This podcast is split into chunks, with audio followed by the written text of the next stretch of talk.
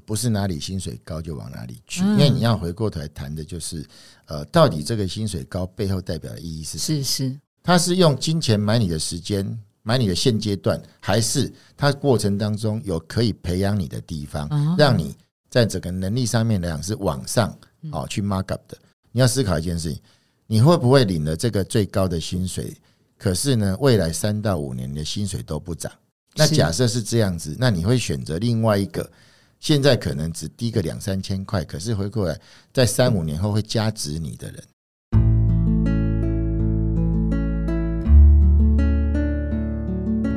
植牙诊所，帮你一生都精彩，从新鲜到退休。Hello，大家好，我是主持人 Pola。在第二季的毕业季，我们进入第一份工作的内容策展。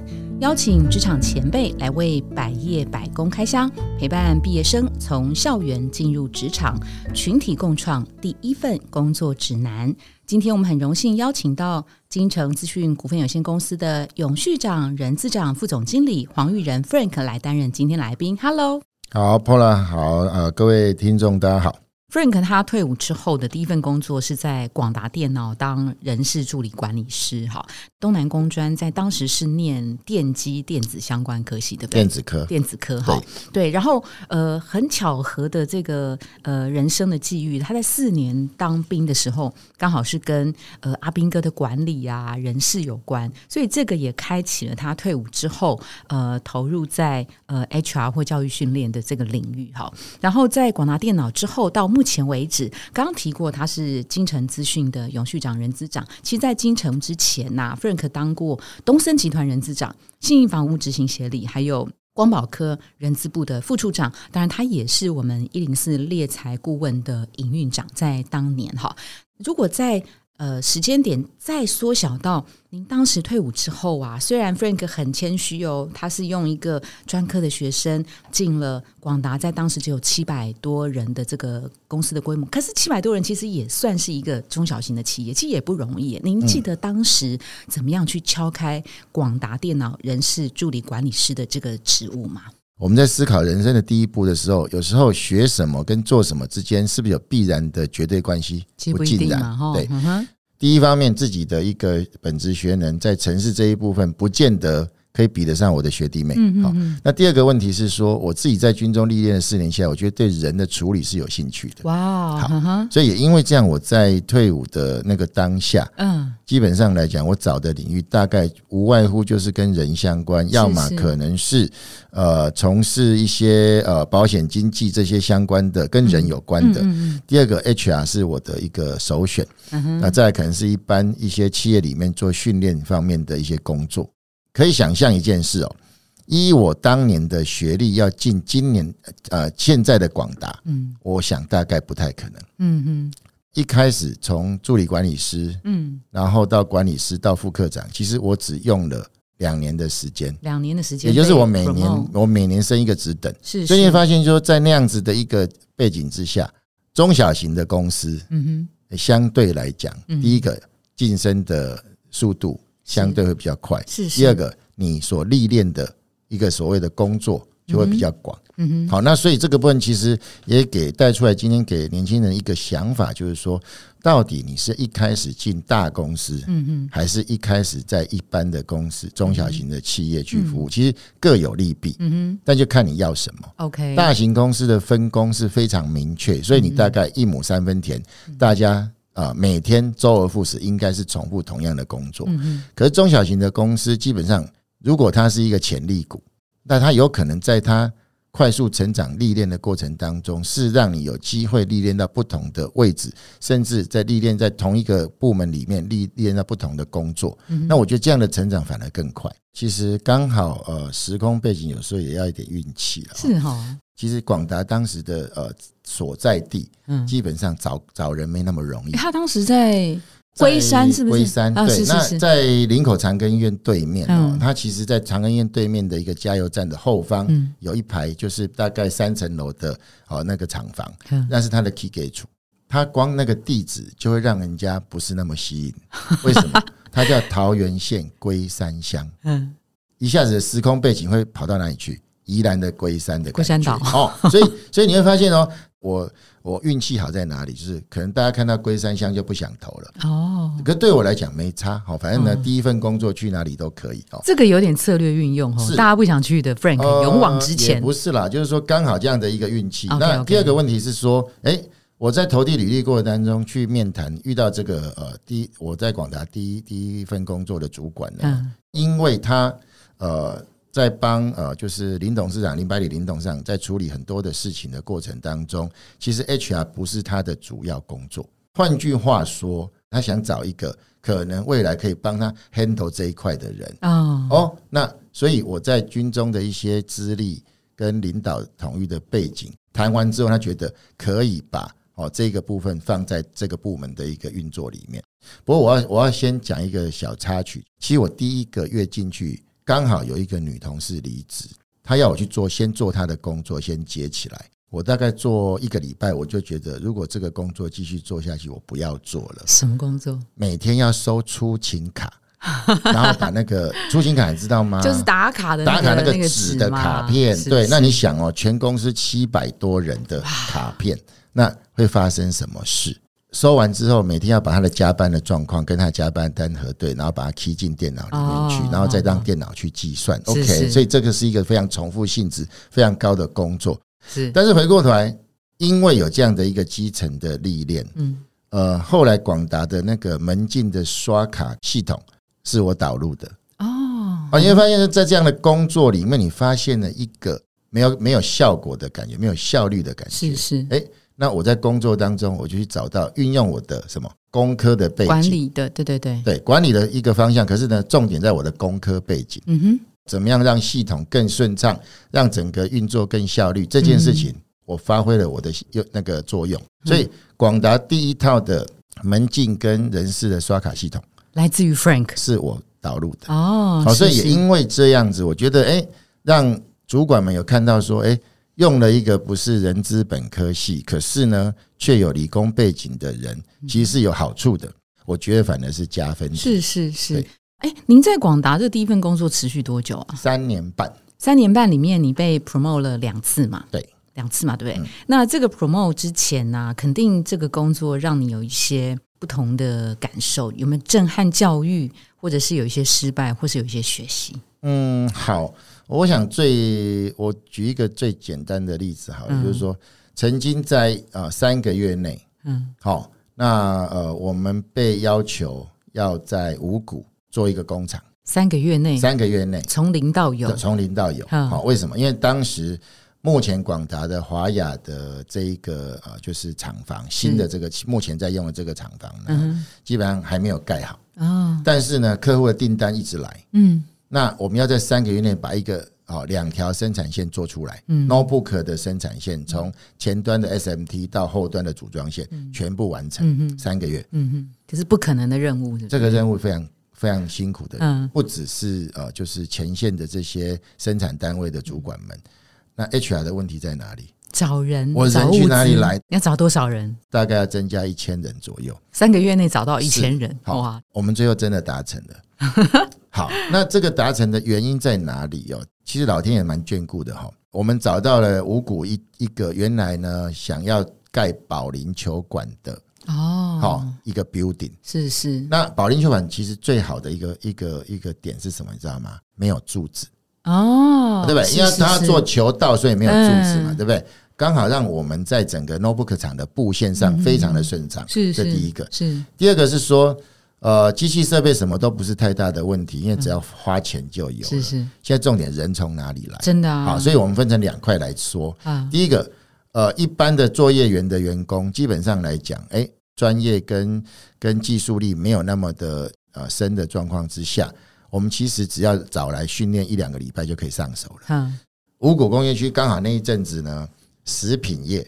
大幅裁员，所以你就去别的邻居把它整厂移过来发传单，你知道吗？哦，那这是第一，刚光这样不够。嗯，那后来我我花了一些精神去哪里？高雄高院工商哦，找学校。是是是，然后去彰化也找到一家工商建教合作哦，我直接在那边拉了两个班来，所以两个学校四个班嗯。的学生一学年在广达工作，一学年回去上课是，然后。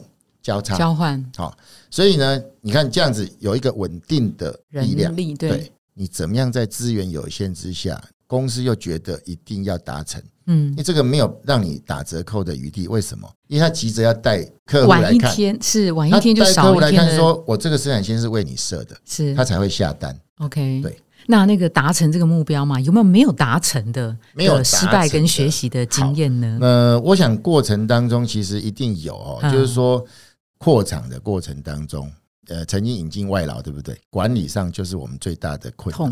那在生活这一块，基本上可能是我们最大的困扰。为什么？因为啊，集中的宿舍，嗯，那如何让它管理的非常好？所以呢，曾经发生过，就是说人家母国不来的下一批。听到这边的一个反应不来的状况，那你说反应是指说外劳抱怨说在这边不好，这也不好，那对啊，因为对他们俩来就是要赚钱嘛哈，但是呢，生活如果不愉快，基本上工作也不会开心嘛。什么叫生活不愉快？呃，我举个简单例子哦，菲律宾人哈早上一定要洗头，问题来了，你的浴室可能不够他使用，啊，光这个事情就可以处理很久。也啊，那第二个是说，因为男女比的问题嘛。女生比较多，你就必须把女生的包含浴室、厕所各方面这些设施，你要去思考好。像这种东西，其实是他们民族性的问题，对，我们都得要知道。如果不知道的话，就会有一些呃抱怨啊，或者甚至反弹哦，那甚至不配合你加班。嗯，正常班那个年代有罢工，正常班他不会不到，因为加班是他的。他的意自由意志，对，所以他可能会跟你讲说他不要加班，嗯，哦，那你就麻烦了。嗯哼，我我刚刚在那个 Frank 讲这么多故事的时候啊，我感受到一些还蛮珍贵的，就是比如说你提到细节，还有你提到一些极为重复性的东西，其实你是可以看到一些问题，然后去解决它的。是对，这个是你在第一份工作所谓的学习跟领悟，待了三年多左右嘛。后来，呃，为什么离开广达？你为什么选择第二份工作？第二份工作，其实老实讲啊，我在广达后面大概我有三份工作，相对的短。呃，广达后面那一份工作大概九个月，在蓝天电脑，然后呢也是做 notebook，然后呢在蓝天之后有一个大概一年半的。工作在一个呃半导体的封装测试公司，而且是什么？是 startup 的公司哦，新创的，新新成立的。然后他要盖一个厂房，是。然后再来就是我曾经到科学园区去，也是一家新创公司，都是做 HR 吗？对，都是做 HR。是是。那这一段我这三个份工作基本上加起来也差不多三年左右。那回过头来讲，为什么离开广达？相对来讲，我会觉得说我的横向历练不够。可是你去这三家公司横向历练，你还是当 HR 是，但是做法不同啊，几乎都在啊做不同公司的 startup 的事情。我当时的想法很简单，嗯，我如果可以去一家公司把它从无到有做起来，嗯，其实那个历练是非常完整。呃，我也必须坦白讲啊，这可能是个性使然，对，就是我在整个过程的当中，只要开始进入舒适圈。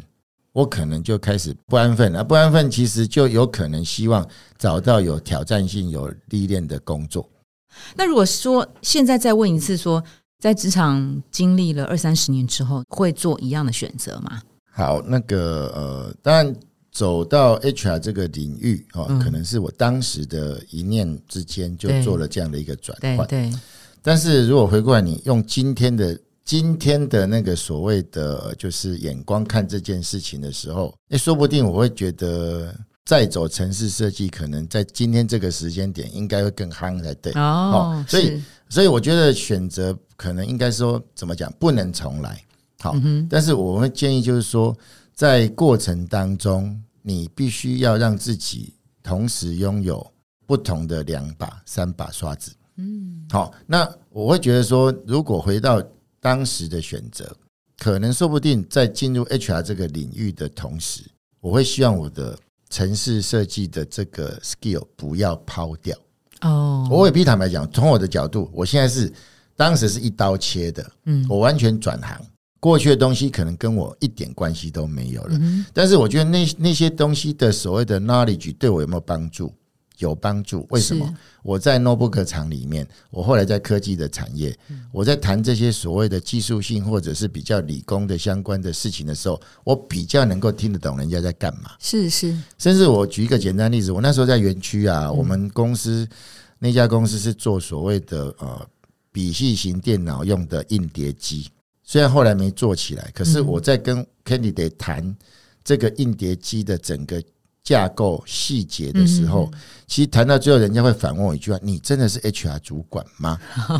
所谓的技术的语言你都懂，是是。那这个是一个所谓的呃，就是不是理工背景的人可能做不到的事，是。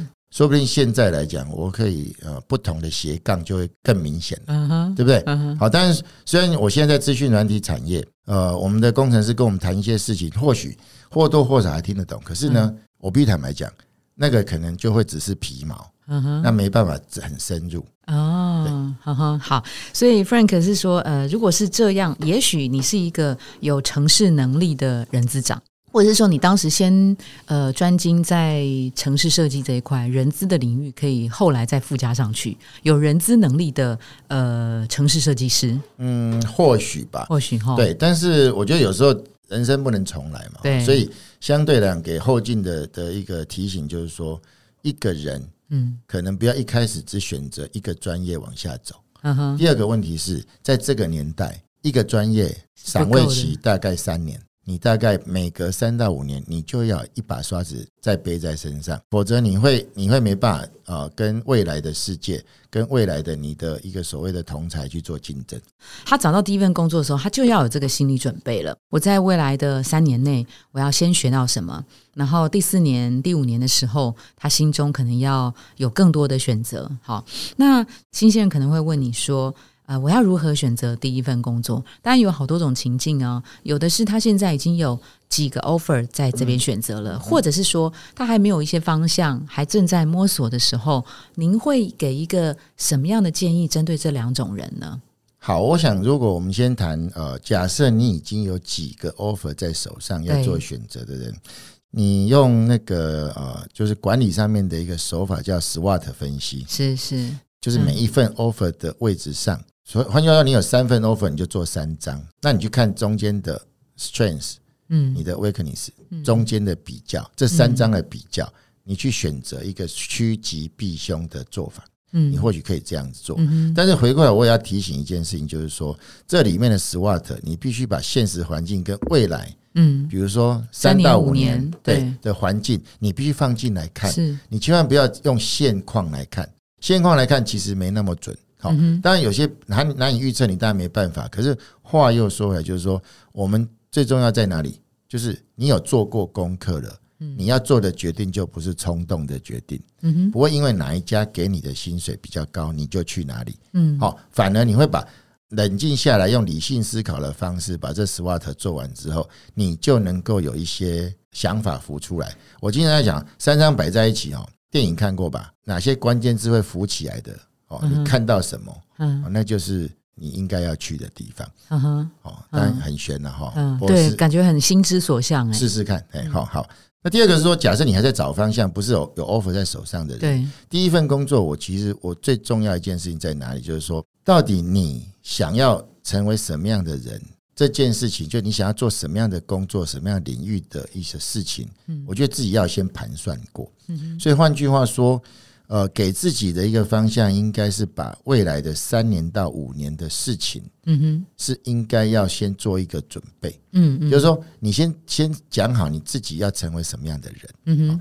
所以我经常在呃跟新鲜人面谈的时候，我经常会问一句话，嗯，假设你现在是二十五岁，嗯，你可不可以告诉我，你觉得三十五岁的你是什么样子？哦，二十五变三十五啊，这十年哈，这十年就是说，如果假设你这三十五岁的你。你可以描绘出来是什么样子？嗯哼。那回过来再来谈说，那中间每隔两年，你大概会有阶段性的目标是什么？然后这两年，你大概再回来看说，那这两年你要往前幕府一步的时候，我要怎么达成？你要做什么？是是。你要吸收什么？你要历练什么？那这个时候，其实回过头来看什么？看你要找什么样的工作，其实就比较清楚了。哦，很好的一个方式哎，因为现在新鲜人常会不一定是新鲜人哦，很多求职者也会碰到这样的问题。他几个 offer 的这个薪水就差个一千、两千、三千、五千，哈，他可能就会以这边的为极大的权重往这边去了。好，我想呃，其实就是在于，就是我为什么一开始讲强调一件事情，就不是哪里薪水高就往哪里去，因为你要回过头来谈的就是，呃，到底这个薪水高背后代表的意义是什么是是，好，呃，往往你只看薪水高，你可能会 miss 掉几个问题。嗯，第一个。就是我刚刚讲，要你把十年画出来，每两年要增加什么样的工作的技能或者是实力或能力的时候，其实你要想一件事情：，就我去这家公司，它到底能不能让我增加这些实力？对，可不只是眼前爆冲一下这样。好，那第二个问题是说，他是用金钱买你的时间，买你的现阶段，还是他过程当中有可以培养你的地方，让你在整个能力上面来讲是往上哦去 mark up 的？那我觉得这个部分就会造就你下一个阶段，就是说你要思考一件事情：你会不会领了这个最高的薪水？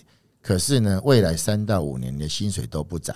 那假设是这样子，那你会选择另外一个现在可能只低个两三千块，可是回过来在三五年后会加值你的人？嗯哼。那其实这个中间是不一样的。嗯。不过我也观察到，现在年轻人可能在找工作上面来讲，哈，能不能生活、工作、生活平衡最重要。可是。我这个我也要提醒一件事情，就是说什么叫工作生活平衡？除非你是含着金汤匙出生，嗯，否则你不就是要工作来换取报酬，让你的生活更美好？这个方程式应该是没有改变吧？对对。那假设是这样，什么叫工作跟生活平衡？那你的平衡是在平衡现在还是平衡未来？你要你要想的是，你如何在这个平衡点上找到那个答案？这第一个。第二个是说。找找工作的过程当中，我目前要的是什么样的一个一个发展？你若很计较的是今天多付出工时，然后造成你没有办法去约会，好，那这中间到底对还是不对？真的太难回答了。是，那但是年轻人往往在这个过程当中，他就觉得说，现阶段他会觉得他做自己比较重要。可是我我经常在讲一件事情，就是说什么叫做做自己？你从毕业到退休中间将近有三十年的时间，嗯，是在职涯中度过的。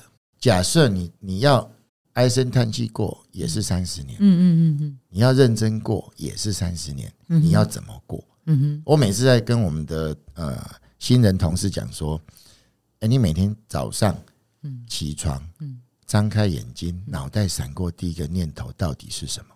我好想去上班，还是我好不想去上班？我今天要做什么？我可以把什么完成？对，很多人可能是这样子。哦，今天为什么不是礼拜六？为什么今天还要上班？对不对？哦，那有这样的念头的人，我每次跟他讲说，你是来还债的。嗯，为什么？因为每天每个月领薪水，所以你是来还债的。啊，好消极。请问你，你用还债的心情过，你就不开心？你一天就不开心嘛？对，因为你是你觉得每一件事情都很烦。是，但是如果说你今天是你今天是觉得说，哎。早上那个开机状态一打开，你会发现哦，那个行事历 list 一直出来，哎，我今天要干嘛干嘛干嘛？你会不会觉得你今天过得很充实、很愉快，甚至你好像在打怪？嗯哼，把每一件事情解决，就是打掉一个怪。嗯，那会不会比较好一点？我觉得这个就是没有对错。我必须坦白讲，人生是自己的，嗯，自己要选择怎么样的过的方式。嗯可是回过头来，我我们用过来人的心态告诉你说，你认真过。也是过，嗯，你还债的过还是过，嗯哼，那你到底希望怎么过，嗯你才会所谓的工作生活平衡？所以我想，我其实 呃，每次要提醒同学在这个部分，就是说，第一个，你的时间到底花在哪里？嗯哼，好，我举举个简单例子，我每次去校园，我最喜欢做一件事情，就是要大家都把手举起来，然后呢，哎，十二点睡觉的放下，一点睡觉的放下。两点睡觉放下，嗯哼，真的有人到四点还不睡觉的，那我就反问：你们在干嘛？我在打游戏。对，好，所以那我说打游戏也没问题，打游戏是对的。嗯，我怎么打？那你有没有打到世界冠军？是，有。是我在里面玩到了什么？对，如果有，OK，那我就我就赞赏你。嗯对，所以回过来说，我会认为你的时间花在哪里是对你的未来有加分跟帮助的。OK，那我就鼓励你。嗯嗯，所以。倒回来讲，就是说，你说你要六点下班，没问题。但请问你六点下班到晚上睡觉之前，你在做什么？嗯哼嗯哼。假设你是游戏人生，嗯，还是说你今天来讲，你会去充实你的未来的第二把、第三把刷子？是。那这个其实就是不同的面向的的的的逻辑。嗯哼。所以我会期待说，做自己不是不好，但是你要把空出来的时间去思考。如何让自己的一个所谓的能力可以加成？嗯，怎么做一个有质量的自己？对，那如同就是你在打怪的过程当中，你的能量如何被补充？嗯哼，对不对？因为达到一定的程度，当当你的能量不足的时候，你就很容易被被人家怎么样突袭嘛？是是。所以相对来讲，同样的道理，今天你如何在过程当中让自己的能量得到加值？嗯哼，那就是其实就是你的实力能够提升。是是。那新鲜人在选择第一份工作的时候啊，刚刚那个 Frank 也多次提到，你要有两把、三把刷子在身上哦。随着你工作时间的累积啊，所以呃，对于深耕单一职务或者是多元发展，这边显而易见，对不对？嗯就是 Frank 应该会选择的是，如果可以多元发展的话，在同一个时间点，也许有两个两个专业持续在发展中，这不同的时间的眼镜可以持续的一直往上堆叠，对不对？没错。所以在这种逻辑之下，他其实所学跟他的第一份工作，呃，是不是相关？其实也不见得这么必然了。嗯，我们必必须坦白讲，就是说，在应付三十年的职涯，嗯哼，学校学什么，其实只是你的一个 knowledge。嗯，那我们我为什么讲？呃，换换回来，可能叫做尝试。嗯，那能不能加值成变成你的专业？嗯，那就要看你在后天就在。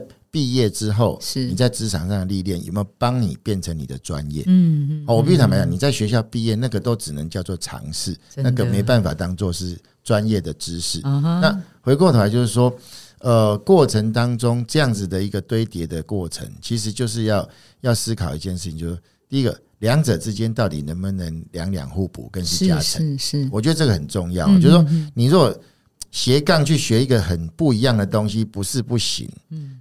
但是相对来，你花的力气就会倍数于人家。你如果在这样的过程当中，呃，累积不同的一个实力的同时，嗯，那两者之间又能够有加成跟互补的效果，相称就对。对，那我觉得这个反而是是呃，可以再去思考的。嗯，对。如果说它的关联性有点低，甚至完全不相干，可能就是叫做调剂或者是杂学了。呃，可以这么说，但是第二个问题是说，在这个阶段，我其实都觉得每一个人都应该要有一一点点的城市的基础。哦，是是是，为什么？因为城市这件事情来讲，呃，你不要说什么，假设你今天是一个 PM，嗯，那请问你接到一个专案之后，然后你交给后手的，包含城市设计师、SASD 的的的这些相关的工程师、系统分析师去做后续的一个动作的时候，假设你都不懂城市，是你会不会被人家瘪了？